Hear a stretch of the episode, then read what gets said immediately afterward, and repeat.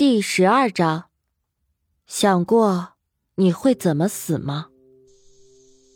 正午时分，爆裂的阳光无情的炙烤着大地，烦人的蝉鸣声一刻也不愿停歇。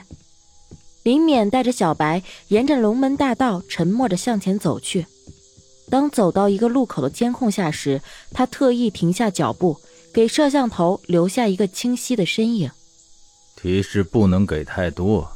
要不就没意思了，你说是吧，小白？小白汪了一声作为回应。林冕走到路边的树荫下，掏出手机拨了个陌生号码。电话很快接通，在搓麻将的哗啦声中传来一道不耐烦的男声：“喂，你谁呀？”林冕不以为意地说：“是郭涛吧？马志军介绍我找你的。”一斌去那里有车活，单趟两百，你接不接？郭涛沉默了一会儿，开口道：“这么热的天儿，出趟门不容易。”林冕不等郭涛说完，语气强硬地说：“别废话，最多三百，你干不干？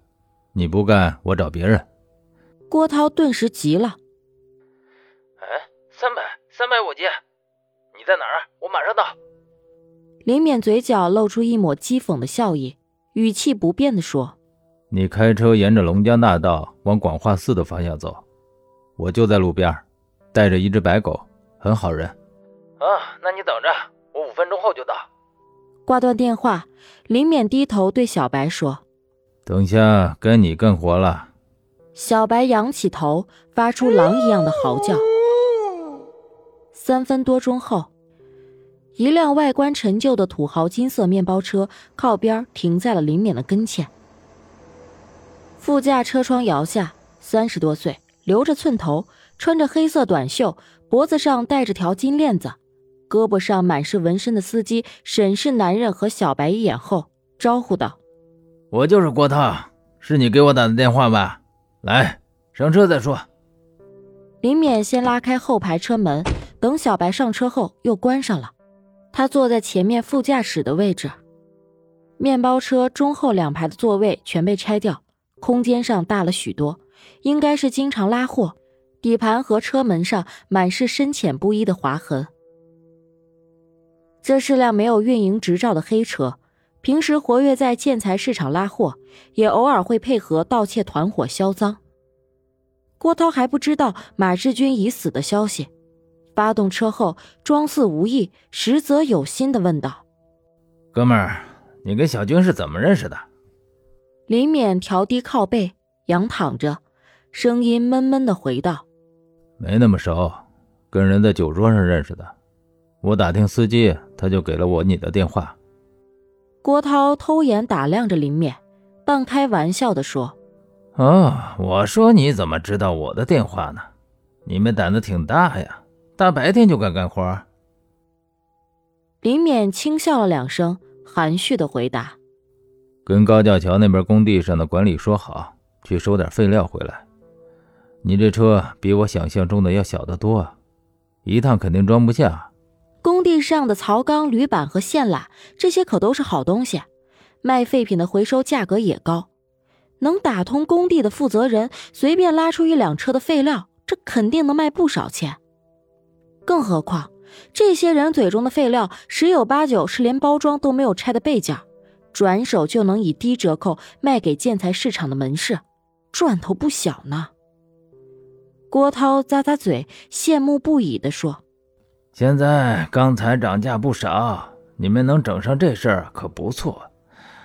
等下大不了我多跑几趟，算账时少收你点钱，以后有好活多带带兄弟。”哥们儿放心，我嘴严，绝不乱说。说着，又瞥了一眼副驾前放着的半条白沙烟，热情地说：“啊，车上有烟，想抽自己拿，不用客气。”林冕保持距离感的摇摇头说：“我不抽烟。”郭涛往饮宾区的方向开着，又搭腔道：“哎，哥们儿，怎么称呼啊？”林冕被问的有些烦，就皱着眉说：“打听那么多干嘛？”怕我到地方不给你付钱？看着林冕有些不高兴，郭涛赶紧笑道：“哎，没有没有没有，我就是话多，你别介意。郭涛识趣的闭上了嘴，不再言语试探。帮人偷用工地上的建材，一旦被逮到，也是个不大不小的麻烦。少打听，没什么坏处。他平时啊，就跟这些人厮混，靠的就是嘴严，不学话，不乱说。李勉将脸偏到一旁，郭涛也就没再找话，沉默着向前开去。在他看来，第一次合作，对方谨慎点也是正常。车刚开到引河边，林勉就吩咐道：“不急着去高架桥那边，先拐到希望桥下等消息。那边领导一走，再过去装车。”希望桥距离广化寺不远，也是往引滨区去的主道。郭涛不疑有他，应声好，就开车往希望桥行去。片刻后，面包车就驶离主道，缓缓地沿着一条土路，将车停到了希望桥下。旁边十多米外就是淙淙河水，自然凉风比空调还要舒服。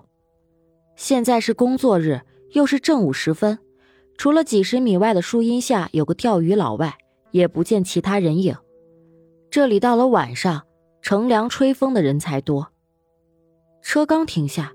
林勉就突然悠悠的问道：“想过你会怎么死吗？”郭涛握着手刹，呆愣了一下，扭头疑惑的看着林勉：“难道这是遇到个精神病？正常人谁会这么聊天？”郭涛一时搞不清楚状况，就压着怒气，沉着脸问：“你什么意思？”林勉没有答话，眼神中的冷漠却让郭涛心中莫名的生出一丝不安。他刚要发飙以壮声势，自上车起就一直安静待在后排的小白突然窜了过来，张嘴咬住他的咽喉。疼痛伴随着窒息感一起涌来，鲜血瞬间沿着贪婪的狗牙流淌而下。郭涛双眼圆瞪，惊骇欲绝的抬起手臂，用力的推搡打击着小白，身体后倾，拼命的挣扎。要命的是，他还系着安全带。慌张中挣脱不开，想呼喊救命，咽喉又被死死的咬住，只能发出微弱的呜呜声。人在绝境时爆发出的力量是极大的，郭涛踢打间，整辆车都在剧烈的颤动着。数十米外，正在钓鱼的男人无意间看见晃动的面包车，他摇了摇头，朝河里啐了一口，臭着脸骂道：“呸，真不要脸！大白天也能遇到这事儿，鱼不见一条。”野鸳鸯倒他妈到处都是，嗨，真是晦气！老子今天再空军，车都给你砸了！鱼漂剧烈的颤动，钓鱼佬欣喜的往上一提，水花飞溅间，却捞上了一只脏兮兮的破球鞋。面包车内，飞溅的血花喷洒的到处都是，林勉也没能幸免，但他穿着黑色的连帽衫，血液洒上去也不是很明显。很快，郭涛就停止了挣扎。瘫倒在座位上，四肢不停的抽搐着。小白松开口，往后退了一步，仰着脸看向副驾驶座位上的林勉：“你做的很好。”林勉探手摸了摸小白的脑袋，又伸手把驾驶座放平，让郭涛仰躺着。因为气管已经被撕裂，低声呛咳间，从其咽喉处涌出的血液中夹杂着大量的粉红色泡泡。别动。林冕俯身扒开郭涛右臂的袖口，看了一眼被遮盖的盘蛇纹身后，失望的摇了摇头，惋惜的说：“连纹身都没有的小杂鱼。”郭涛瞪着死鱼眼，恨恨的看着林勉，刚一开口，咽喉处就发出一阵含糊不清的咕噜声，被血呛得说不出话来。也。男人掀起郭涛的衣服，露出胸膛，徐徐说道。我帮你回忆一下，前年冬天，马志军骗一个女网友见面，把她灌醉后，就用你这辆破车把她带到这里，凌辱了她。你非但没有阻止，也凌辱了那个女人。她当晚就从希望桥上跳下去，自杀了。郭涛的情绪突然激动起来，双眼中露出哀求的神色。呵。你没想到有天会被狗咬死吧？我也没想到过。洛城这么美的地方会出现一只连环杀人狗，作为惩罚的手段，还挺有意思。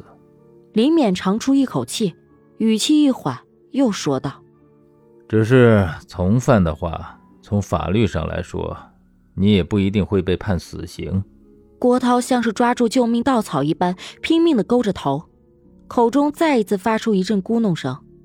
林勉压低声音，带着诡秘的笑容说：“但我还发现一个秘密，你们还拐卖过女人？你肯定想说。”你只是个开车的人，不是你卖的，对不对？郭涛艰难地捂着脖子，眼中泪水狂涌，死死地盯着林勉，脸上满是乞求之色。小白像个忠心的护卫，再次扑了上来，一口咬在了郭涛的胳膊上，前肢往下一压，将他再次放倒，自咽喉间发出威胁的呜咽声。林勉啧啧地冷笑着。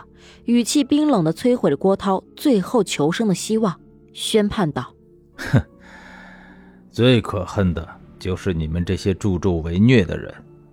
马志军的心是黑的，我倒要看看你的心是不是跟他一样黑。告诉你个好消息，马志军刚死没多久，你现在下去，跑快点还能追上他。”林勉话音刚落，小白已经再次向郭涛扑咬过去。唉，血腥味真臭，我得下去呼吸呼吸新鲜空气。林勉嫌弃的伸手在鼻子前挥了挥，一把扯下行车记录仪，塞进衣兜，然后打开车门，走到河边，闭上双眼，张开双臂，任由河风拂面。几分钟后，身上沾染着片片鲜血的小白跳下了车。叼着一个拳头大小的血团，走到了林勉身边。切，果然是黑的，拿去喂鱼吧。林勉说着，就向河里走去。弄那么脏，刚好可以给你洗洗澡。小白跟在林勉身后下水，一人一狗在河中尽情的嬉戏着。面包车内，郭涛瞪着无神的双眼，死不瞑目的看着车顶。直到意识消散的那一刻，他都没有想过有天会被狗咬死。